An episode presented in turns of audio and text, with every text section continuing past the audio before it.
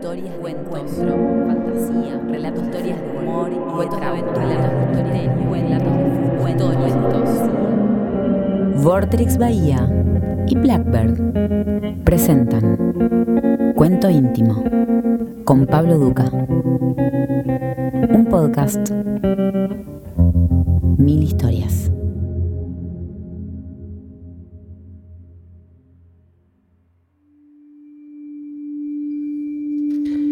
Clarice Lispector nació en Ucrania como Chaya Lispector. A los 14 meses recayó con su familia y habitó Brasil, primero Maceió, después Recife, y a los 15 años se mudó a Río de Janeiro para estudiar Derecho. Conoció en la carrera quien sería su marido y publicó su primer cuento a los 19 años y a los 24 su primer libro. Fue periodista, vivió en Europa, en Washington ocho años, hasta que volvió y falleció en 1977, el día previo a cumplir 57 años, de una enfermedad terminal que la quejaba. Escribió cada sábado entre el 19 de agosto de 1967 y el 29 de diciembre de 1973 para el Journal do Brasil, lo que termina de delinear de alguna manera el mapa que estos textos trazan sobre la región menos explorada de su literatura. Siempre se... Y ella misma decía que escribía con un no estilo. Por supuesto revolucionó la literatura, desde cuentos, novelas y poesía.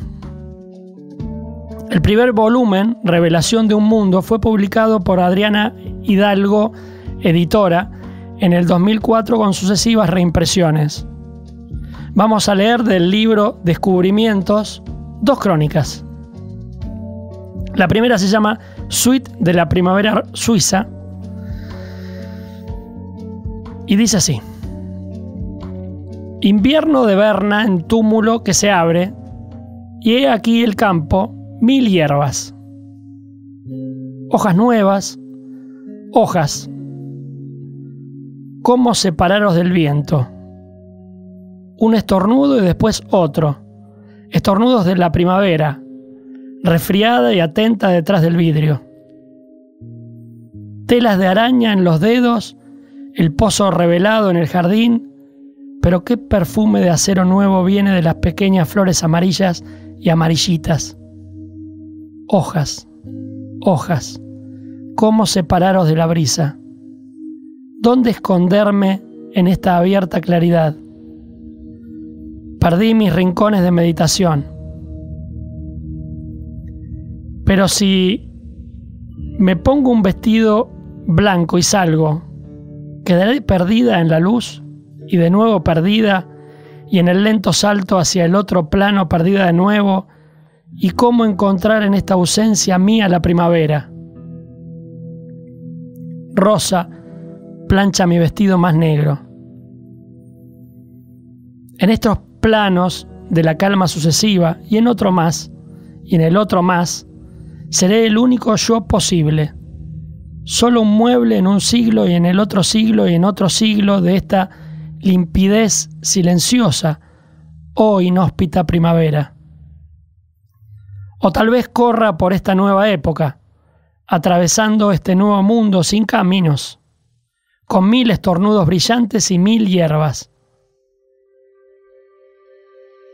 Me detendré, jadeante, solo donde me late el corazón, único marco en tu vacío, primavera, yo de negro y tú de oro, yo con una flor en el cabello, tú con un mil flores en los cabellos, y así nos reconoceremos. Incluso para reconocernos sostendré un libro en la mano y en la otra tanta vacilación, Soy alta y estoy resfriada. Me reconocerás por el pañuelo y por los estornudos. Y en medio de este odioso cielo vacío que respiro, que respiro, te reconoceré por tu ciego viento y por mi orgullosa floración de estornudos. En esta durmiente primavera, en el campo el sueño de las cabras, en la terraza del hotel el pez en el acuario, y en las colinas el fauno solitario. Días, días, días y después, en el campo el viento, el sueño impúdico de las cabras, el pez hueco en el acuario, tu súbita tendencia primaveral al robo y el fauno ya colorido en saltos solitarios, sí, pero hasta que venga el verano y haga madurar para el otoño cien mil manzanas. Como la fruta y tiro la mitad. Nunca tuve piedad en la primavera. Bebo agua directo de la fuente de la calle. No me seco la boca con el pañuelo. Perdí el pañuelo y perdí el invierno. Nada lamento. Nunca tuve piedad en la primavera. De algún modo, miro por el agujero de la cerradura y voy a visitarte a la hora sagrada de tu sueño. Nunca tuve piedad en la primavera. En cuanto a la piscina, me quedo horas en la piscina estremeciendo ante los últimos fríos del invierno, estremeciendo ante los primeros fríos de las hojas. Mira la piscina. Miro, áspera. Nunca tuve piedad en la primavera. El insomnio levita la ciudad mal iluminada, no hay puertas cerradas ni ventanas sin luz. ¿Qué esperan? Esperan los cines ya calientes están vacíos. Alrededor de las lámparas de las calles, la germinación. La última nieve hace tanto tiempo se derritió. La margen del río, la invasión de las parejas sentadas junto a las mesas, algunos niños somnolientos en el regazo, otros dormidos en la dureza de la vereda. Las conversaciones son cansadas. Lo peor es esa levedad despierta los faroles de las calles, de Berna, zumbando de zancudos. Ah, pero cómo caminamos. Polvo en las sandalias, ningún destino. No, no se está poniendo bueno. Ah, por fin la catedral, el abrigo, la oscuridad. pero la catedral está caliente y abierta, llena de mosquitos.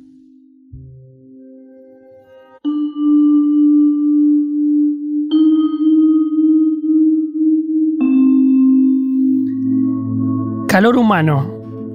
Clarice Lispector. No, no estaba rojo. Era casi de noche y estaba todavía claro si por lo menos fuera rojo a la vista, como lo era intrínsecamente, pero era un calor de luz sin color y detenida. No, la mujer no lograba transpirar. Estaba seca y límpida. Y allá afuera solo volaban pájaros de plumas pajosas. Pero era un calor visible. Si ella cerraba los ojos para no ver el calor, entonces venía la lenta alucinación simbolizándolo.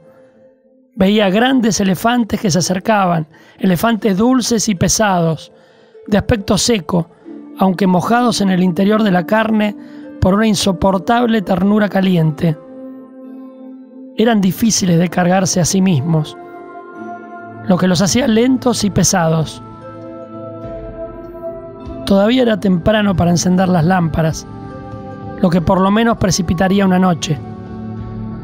La noche que no venía, no venía, no venía, que era imposible. Y su amor, que ahora era imposible, que era seco como la fiebre de quien no transpira, era amor sin opio ni morfina. Y yo te amo. Era una astilla que no se podía sacar con una pinza. Astilla incrustada en la parte más gruesa de la planta del pie. Ah, y la falta de sed. Calor con sed sería insoportable. Pero ah, la falta de sed. No había más que faltas y ausencias, ni siquiera las ganas, solo astillas sin puntas salientes por donde ser pinzadas y extirpadas. Solo los dientes estaban húmedos.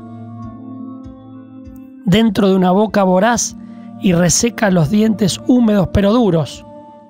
Y sobre todo boca voraz de nada. Y la nada era caliente en aquel final de la tarde eternizada. Sus ojos abiertos y diamantes. En los tejados los gorriones secos, yo os amo, personas. Era una frase imposible. La humanidad le era como una muerte eterna que sin embargo no tenía el alivio de morir por fin. Nada, nada moría en la tarde seca, nada se pudría.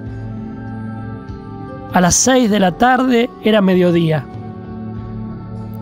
Se hacía mediodía con un ruido atento de máquina de bomba de agua, bomba que trabajaba hacía tanto tiempo sin agua que se había convertido en hierro oxidado. Hacía dos días que faltaba agua en la ciudad. Nada, nunca había sido tan despertado como su cuerpo sin transpiración y sus ojos diamantes y de vibración detenida. ¿Y Dios? No. Ni siquiera la angustia, el pecho vacío, sin contracción. No había grito.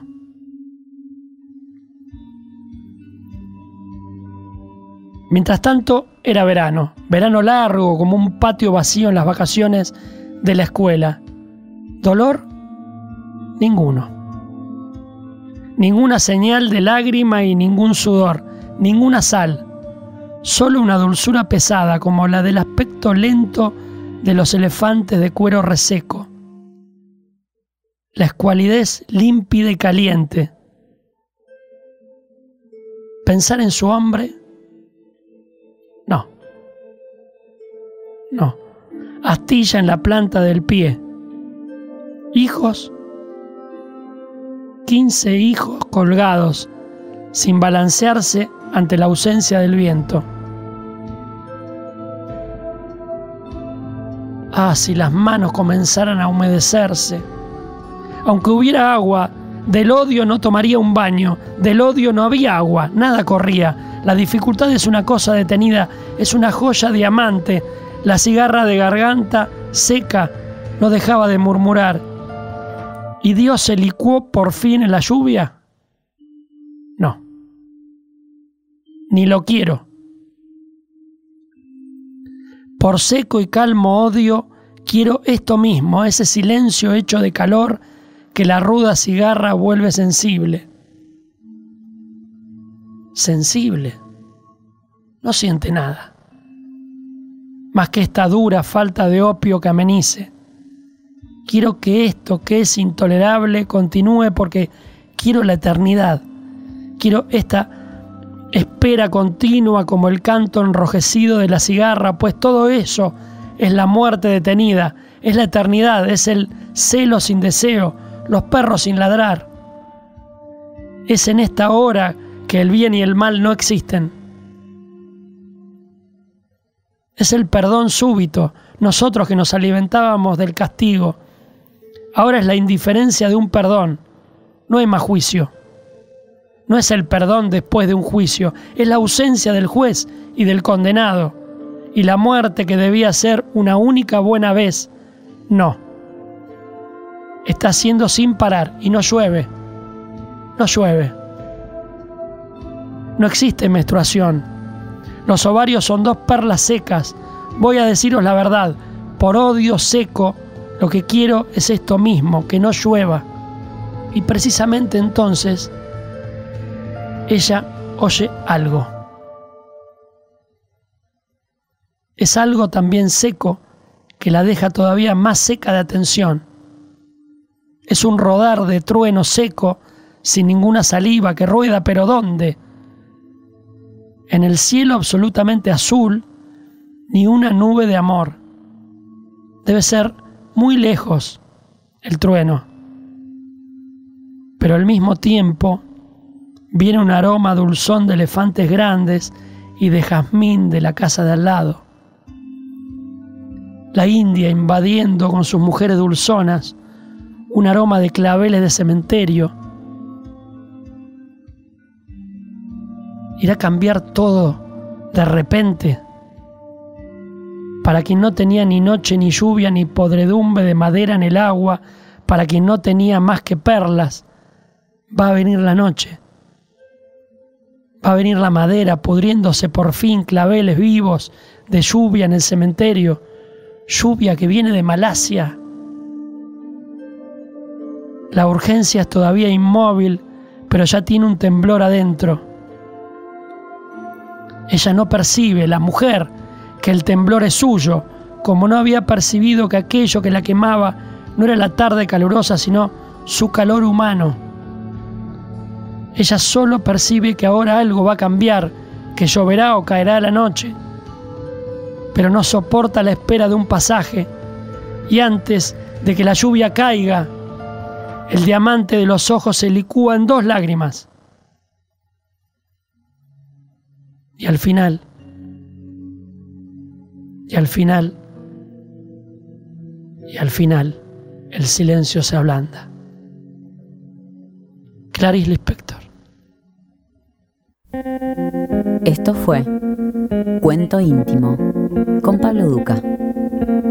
Un podcast, mil historias. Nos volvemos a encontrar en el siguiente episodio.